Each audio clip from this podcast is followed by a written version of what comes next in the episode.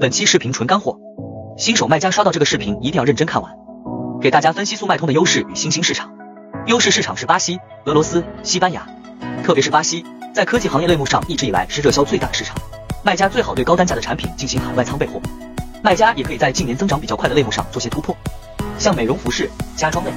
新兴市场有韩国、美国、中东。从去年十月份开始，速卖通就成为了韩国流量排名第二的跨境平台。现阶段速卖通 APP 下载量排在韩国第一位，可见市场需求是比较大的。